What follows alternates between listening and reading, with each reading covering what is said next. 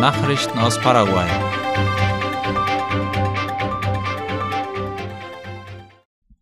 Die Mehrheit der Abgeordneten will Quiñones nicht ihres Amtes entheben.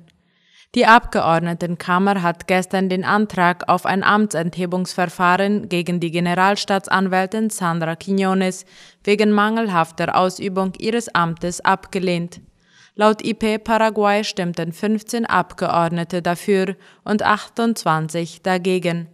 Dies ist das dritte Verfahren gegen die Generalstaatsanwältin innerhalb von zwei Jahren, seit sie im März 2018 ihr Amt angetreten hat. Der letzte Antrag wurde im März dieses Jahres von der Abgeordnetenkammer gestellt. Anlass für den neuen Amtenthebungsversuch war die Einstufung des ehemaligen Präsidenten Horacio Cartes als deutlich korrupte Person durch das US-Außenministerium. Als Reaktion darauf hatte eine Gruppe von Abgeordneten einen neuen Antrag auf ein Amtsenthebungsverfahren wegen angeblich mutwilliger Untätigkeit der Staatsanwaltschaft in dem Strafverfahren gegen den Ex-Präsidenten und seine Mitarbeiter gestellt. Großbrand im Mercado Cuatro unter Kontrolle gebracht. Das Feuer wurde gestern Abend nach 22.30 Uhr gemeldet, wie Ultima Hora berichtet. Der Brand ging von einem der größten Einkaufszentren des Marktes aus und breitete sich schnell auf andere Geschäfte in der Nähe des Schuppens aus. Mehr als 200 freiwillige Feuerwehrleute arbeiteten daran, das Feuer unter Kontrolle zu bringen. Nach dem ersten Bericht der Freiwilligen Feuerwehr betraf das Feuer eine Fläche von etwa 6000 Quadratmetern. Der Kommandant der Freiwilligen Feuerwehr, Eduardo Mendes, teilte auf einer Pressekonferenz mit, dass die Löscharbeiten von der nationalen Stromverwaltung ANDE unterstützt wurden. Allerdings kritisierte er, dass das Unternehmen den Strom nicht schnell genug abgeschaltet habe. Bisher ist die Ursache des Brandes noch nicht bekannt. Die Eigentümerin eines Kosmetikgeschäfts im abgebrannten Schuppen sagte gegenüber AVC Color, dass sie und einige andere Angestellte seit längerem Unregelmäßigkeiten im Brandschutzsystem bemerkt und gemeldet hätten. Es hatte immer geheißen, dass man die Probleme nach und nach beheben werde, so die Eigentümerin. Der Vorsitzende für Brandschutz der Stadtverwaltung von Asunción sagte, dass das Einkaufszentrum im Mercado Cuatro in diesem Jahr Inspektionen unterzogen worden war. Laut den Inspektoren hatte das Einkaufszentrum die Mindestanforderungen für den Brandschutz aber erfüllt. MEOPC und Senatur unterzeichnen Vereinbarung zur Verbesserung der Fortines des Chaco-Kriegs. Das Ministerium für öffentliche Bauten und Kommunikation MEOPC und die nationale Tourismusbehörde Senatur haben eine Vereinbarung unterzeichnet, durch die die Festungen, die sogenannten Fortines des Chaco-Krieges, aufgewertet werden sollen. Wie die Zeitung La Nación schreibt, werden die Arbeiten unter anderem bei den Festungen Fortin Boquerón, Fortin Falcón, Fortin Isla Poí und Fortin Toledo durchgeführt.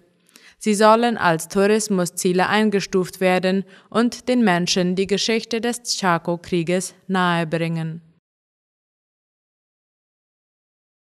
In Misiones wird der Unterricht nach der Flucht von Gefangenen ausgesetzt. Nach der Meldung, dass 35 Häftlinge aus dem Gefängnis von Misiones geflüchtet waren, suspendierten mehrere Bildungseinrichtungen seit gestern den Unterricht. Wie die Zeitung Ultima Hora berichtet, werden die Bildungseinrichtungen der Städte San Juan Bautista, San Ignacio und San Miguel vorerst mit virtuellem Unterricht weitermachen, um die Sicherheit der Schüler zu gewährleisten. Da sich diese Bildungsinstitutionen im Einsatzbereich der Sicherheitskräfte befinden, empfahl das Bildungsministerium, den Unterricht vorerst virtuell durchzuführen. Außerdem rieten die Behörden der Bevölkerung, nach Möglichkeit im Haus zu bleiben und unnötige Fahrten zu vermeiden. Nachrichten aus aller Welt.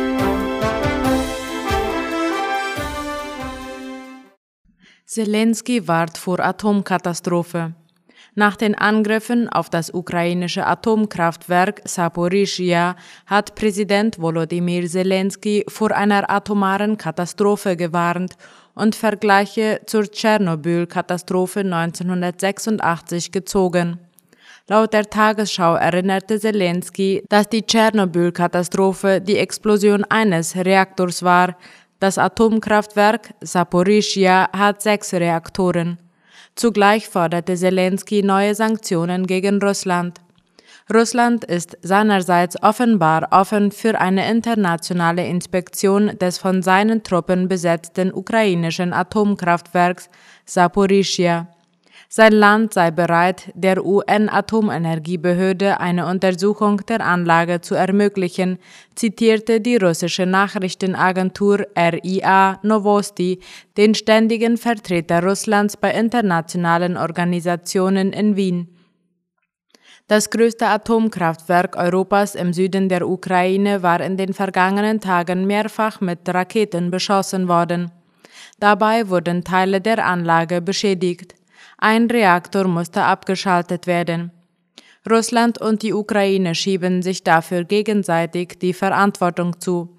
Das Atomkraftwerk ist seit Anfang März von der russischen Armee besetzt. Getreide vom Frachter Rassoni nicht mehr erwünscht. Die Rassoni war der erste Getreidefrachter, der die blockierten ukrainischen Gewässer verlassen konnte, doch am Ziel angekommen ist er noch immer nicht. Wie die Tagesschau schreibt, will der Käufer des Getreides auf dem Frachtschiff Rassoni die Ladung jetzt doch nicht mehr annehmen. Wie die ukrainische Botschaft im Libanon mitteilte, hat der Investor sein Interesse an den rund 26.000 Tonnen Mais an Bord des Frachters zurückgenommen offiziell mit der Begründung, dass die Lieferung jetzt mittlerweile knapp fünf Monate verspätet sei. Das Schiff wartet nun, bis sich ein neuer Käufer und damit ein neues Ziel findet. Derzeit liegt die Rassoni vor der türkischen Küste vor Anker. Ursprünglich war der Frachter am Sonntagmorgen in der libanesischen Hafenstadt Tripoli erwartet worden. Er brach jedoch kurz vor dem Ziel seine Fahrt ab. Die Ukraine bekommt neue Waffen und weitere finanzielle Hilfe von den USA. Die USA schnüren für das von Russland angegriffene Land das bislang größte Paket an Militärhilfe für eine Milliarde US-Dollar. Unter anderem sollen Munition, Waffen und Ausrüstung geliefert werden. Das Paket solle den kritischen Sicherheitsbedarf bei der Verteidigung der Ukraine decken, sagte US-Präsident Joe Biden in Washington laut der Frankfurter Allgemeinen Zeitung.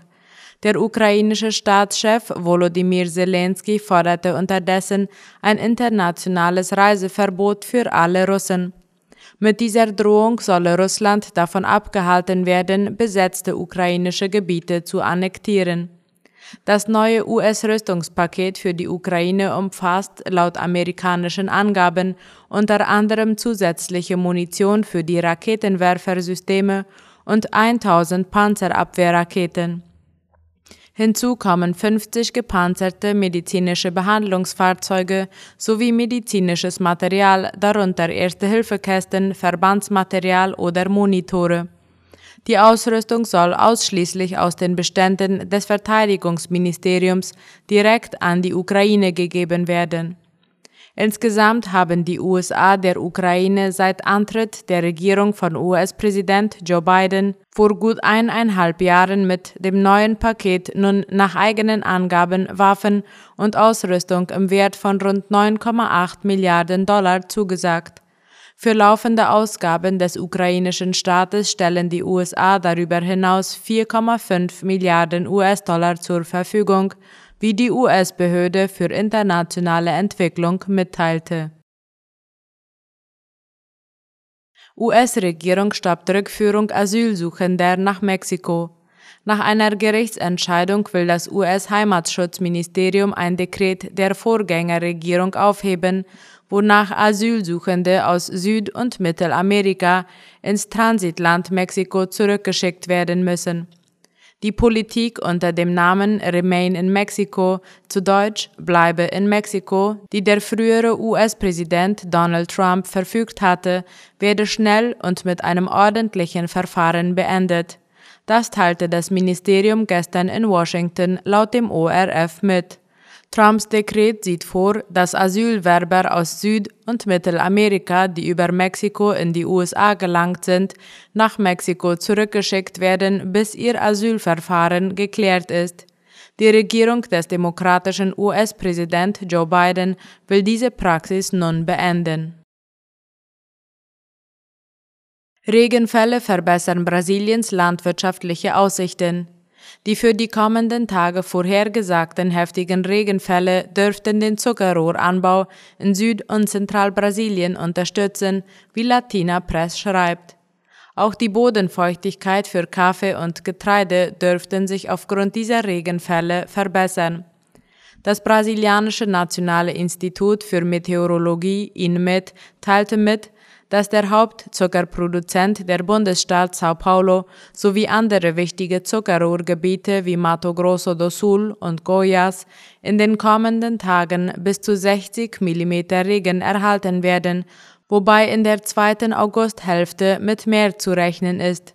Die zusätzliche Feuchtigkeit stört zwar die Ernte, fördert aber die Entwicklung des Zuckerrohrs, das später in der Saison geerntet wird. Der auf Wettervorhersagen spezialisierte brasilianische Fernsehsender Klimatempo erwartet, dass die Regenfälle den Süden des Bundesstaates Minas Gerais, die wichtigste Kaffeeanbauregion, erreichen und die Bodenfeuchtigkeit verbessern werden, die bisher unter dem historischen Durchschnitt lag. Die Regenfälle würden die laufende Kaffeeernte erschweren, gelten jedoch als Schlüssel zur Verbesserung der Aussichten für die Ernte des nächsten Jahres. Die meisten Kaffeeblüten kommen im September vor, nach den ersten Regenfällen der Regenzeit. Soweit die Mittagsnachrichten heute am Dienstag. Auf Wiederhören.